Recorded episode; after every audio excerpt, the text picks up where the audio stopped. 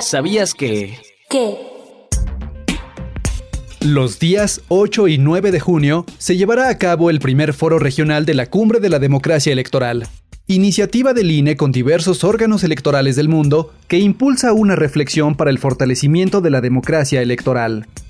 En el Foro Regional Europeo, organizado por la ex Asociación de Funcionarios Electorales Europeos y que se realizará de manera semipresencial en Budapest, se abordarán temas como la relevancia de la educación cívica, la amenaza del populismo, la relación de la libertad de expresión y las plataformas digitales, y la integridad electoral. Conoce más información en INE.mx y en las redes sociales del instituto.